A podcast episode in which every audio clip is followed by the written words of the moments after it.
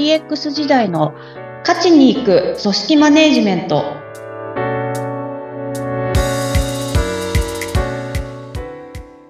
お疲れ様です。株式会社ダズリ代表取締役鈴井千明です。インタビュアーの土井さとみです。どうぞよろしくお願いいたします。お願いいたします。筒井さんの株式会社ダズリーのクラウドファンディング進行中ですね。いかがですか？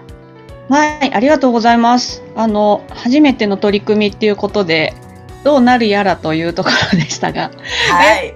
やってみるといろんな発見というか気づきというか、まあ、あと、おお声をいただいてありがたいな、だったりとか、そうですね、何かしらやっぱ動きはあってっていうところで、あ、そうですか。そもそもですね、このダズリーさんのクラウドファンディングは、目的としては、あの、どちらかというと資金というよりは、あの、皆様に、あの、考え方を広めるっていうことなんですよね。すはい、まさにそうですね。まあ、この番組でも本当に話しているような内容をこちょっと、えっ、と、さまった感じで、弊社ではハブ型リーダーシップみたいな言葉を使っけど、まあちょっとそういった、あの、リーダーシップがこれからの時代ね、必要になってくるんじゃないかっていうところで、まああの、弊社としてはそういうふうに考えてますよっていうようなところを知ってもらうためにっていうのが一番大きい形ではありますね。そうなんですよね。えーということで、クラウドファンディングのそのページも、筒井さんが提案するハブ型リーダーシップについて、すごくよくわかりやすいまあ解説ページになってるんですよね。あ、ありがとうございます。そうですね。ちょっとどうしたら伝わるだろうかっていうところで、まあこれでも伝わりきれてない部分多いと思うんですけど、あの、ちょっと改めてそこを試行錯誤しながら、はい、整理してみたっていうページには、うんはい。ご覧になった方から何か声は届いてますか？あ、そうですね。あの、面白い考え方ですねとか、非常に興味深いですねとか、ありがたいことに、まあそういうふうに言っていただいたりとか、あとは、あの、なんでしょうね。水さんが一番言いたいのって、あの、競争の部分だよねっていうふうには言っていただいたりっていうところで、競争っていうのは漢字で言うとどういう字でしょあの、共に作るの方ですね。うああ、共に作るの競争。うーん。どう一応あの、そうですね。そういう意味だと、その競争をするっていうところの必要性みたいなのは数年前からまあ言われてることではありますけど、まあなかなかうまくいかないような現実があってっていうところでいくと、あの、その競争っていうところを実現していくためには、ハブ型リーダーシップが必要なんじゃないかっていうふうに思っているっていうところではあるので、うん。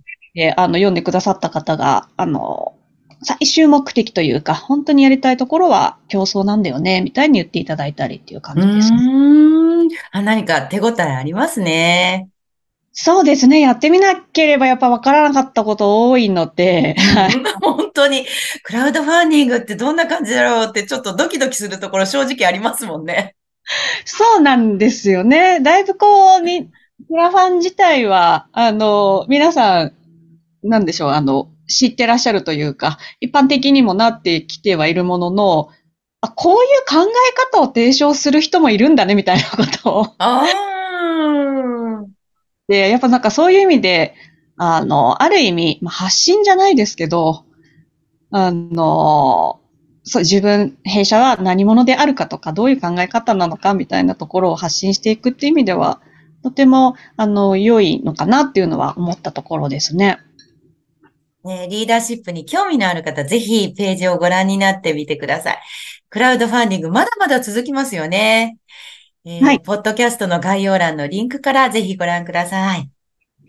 さて、えー、筒井さんが提案しているハブ型リーダーシップを知って私強く感じたんですが、リーダーシップには高いコミュニケーション力不可欠だなというふうに思います。今日は改改めてコミュニケーションというものは何なのか、こちらをテーマにお話を伺いたいと思うんですね。はい。はい。まあ土井さんも、こう、コミュニケーションっていうと、切っては切り離せない。そうですね。アナウンサーであり、ラジオパーソナリティをしておりますと、コミュニケーションって本当大切だなと。で、なおかつ、コミュニケーション何かって教えてたりなんかもするので、ですよね。ええそうなんですよ。ホテル学校でコミュニケーションを教えてたりするんですよね。はいはい。コミュニケーションって大事だなと思います。ざっくり言ってしまってますが。そうなんですね。で大事なものにもかかわらず、やっぱコミュニケーションの定義って全然違うな、みたいなのは。本当本当そうですよね。きっとどれもが正しいんでしょうけど、はい。なんかこう、多分、人それぞれ言ってることとか、コミュニケーションというものに対して思ってること違うんだろうな、みたいなのは、すごく。おっしゃる通りです。そうですよね。筒井さんがいらっしゃる、まあ IT というか DX の業界と、他の業界とではまたコミュニケーションの定義というかね、かあの、捉え方っていうのは違うかもしれないですね。そうですよね、本当に。なんかこう、あと何を大事にしているのかとかっていうところも違ってくるんだろうなと思うので、うんうん、こう、すごく便利な言葉だし、一概に何がじゃあコミュニケーション能力が高いのか低いのかって言えるものでもないんだろうな、みたいなところは、結構そうですね。ね。筒井さんにとってコミュニケーションってどういうものですか？私はもう端的になんかこう、伝達し合うというか、うんうん、というか、なんかこう、伝える、伝わるみたいな話で言うと、まあ伝わるために、あの、どうしていくかっていうものっていうふうには考えてますかね。うんうんうんうん。そうなんですね。えー、もうシンプルに捉えて、意思疎通、伝わるために、まあできることを全部やるみたいな、そんなイメージでしょうか？本当にそんなイメージですね。そうですか、そうですか。ええー、あの、私は、まあ、あの、放送局にいたりするので、えー、どういうコミュニケーションをするかっていうと、一番大事なの誰にでも伝わるっていう、必ず伝わるっていうことだなっていうふうに思うんですよね。その点、筒井さんと通じるところありますね。確かにそうですね。本当に。そこの部分ができたら一番理想的だなっていうのは思いますね。そうですよね。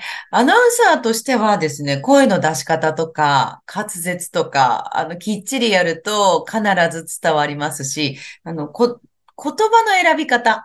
もう、どんな人が聞いても必ずわかると。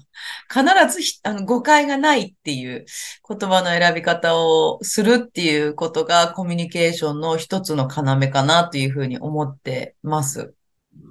なるほど。そうか。うん。なんて、まあでもそうですよね。すごく言葉に気をつけるというか。そうですね。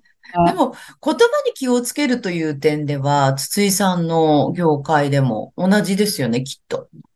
そうですね。あの、特に我々の業界だと本当にその言葉が違うだけで命取りになったりとかするので、うんうんうんうん、この言葉の意味、まあ、例えば本当にコミュニケーションっていう言葉もそうなんですけど、はい。を言ったときに、あの、相手がどういうふうに捉えているかっていうところによって、その先のアウトプットが変わってきてしまうので。そうですよね。なので、皆さんのこう共通語にするっていうか、まあ、共通認識を持つために結構あの、なんていうんですか。えっと、語録な、みたいなのを作ったりとか。うんうん、え、そうなんですか？え、語録って例えばどういうことですか？具体的には。あの、このプロジェクトではこの言葉はこういう意味ですよっていうふうに。えー、営業したりとかで、はい。あ、そうなんですか。業務的なとか事業的なビジネス的なみたいなと幅広くはあるんですけど、やっぱりそのそれぞれ皆さん使う癖があったりとか、プロジェクトチームになるといろんなところから人が集まってくることもありますしね。そうなんですよ。で、その業界特有の言葉もあったりとかする。うんうんあの、用語集っていう感じで、これを、この言葉ってこういう意味ですよっていうのを、チーム内で共有できるような形にするっていうこともやったりしますね。わあ、そうですか。もうそこまで、まあ、コミュニケーションを大切にするというか、重要だと考えてるっていうことですよね。もう本当そうですね。なんかそこから言葉のやりとりで、言葉だったり、えー、テキストだったりのやりとりで、あの、何かが生み出されていくっていうことになるので、うんうんうん、生み出すときにやっぱり相互があってはいけないよねっていうようなところでやってたりしますね。うんあの、まあ、リーダーにとって、まあ、言葉発信することの方が多いかもしれないですが、受ける側にとってもね、同じように正確にコミュニケーションを発信してもらいたいですよね。あ、でも本当そうで、そのさっきの、えー意思疎通みたいな話で言うと、まあ、こっちから一方的に投げるっていうのは全然できるんですけど、はい。相手側がどういうふうに受け取っているのか、そもそも受け止められているのかとか。理解されてるかわからないですもんね。なので、そこは必ずあるなと思っていて、そういう意味で必ず双方向で、しかもそれが一回きりじゃなくて、何度かこうやりとりがあって、やりとり。はい。で、あ、きちんとじゃあ、こういう形で、こっちが言いたいことも、えっ、と、受け止められて、で、そっち、あなたが言いたいことも私も受け止めましたよ、みたいなところまで行くと、じゃあそれが、あの、しっかり伝わりましたねって言えるんじゃないかなっていうふうに思ってたりする。ああ、あ、それって結構、その IT 業界というか DX の業界のお作法的なところありますか？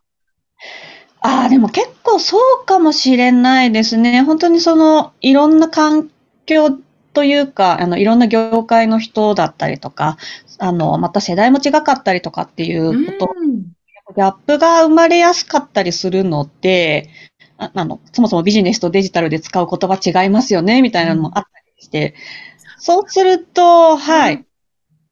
そうですね。あの、伝えるだけだと、相手が本当に受け止めてるのか、もしくは、あの、本来伝えたかったように受け止めてもらえるのかっていうのがわからないっていう前提に立った方がいいかなと思っていて。ああ、それで相手もちゃんと分かってるかな っていうのを確かめつつ、あの、こ、その相手の方も分かったよっていうのを打ち返すっていう。あそうですね。はい。うーん。ええそう、そんな風にもうがっちりした、きちんとした、しっかりしたコミュニケーションが取れるんですね。そうですね。なので、なんかこう、同じ、な、なんとなくこう、日本人同士だったりとかすると特に、あと、まあ、距離も近ければ近いほど、すごく端的な言葉で伝わってるんじゃないだろうか、みたいな幻想みたいなのあるじゃないですか。あります、あります。空気すごく読みますしね。間違ってるかもしれないけど。はい。だだそこも確かに大事ではあるんですけど、いや、そもそもがそう簡単に伝わらないよっていうところに立ってみると、いろいろやるべきことってあるよなっていうような。ああ、すごくいい。すごくいいですね。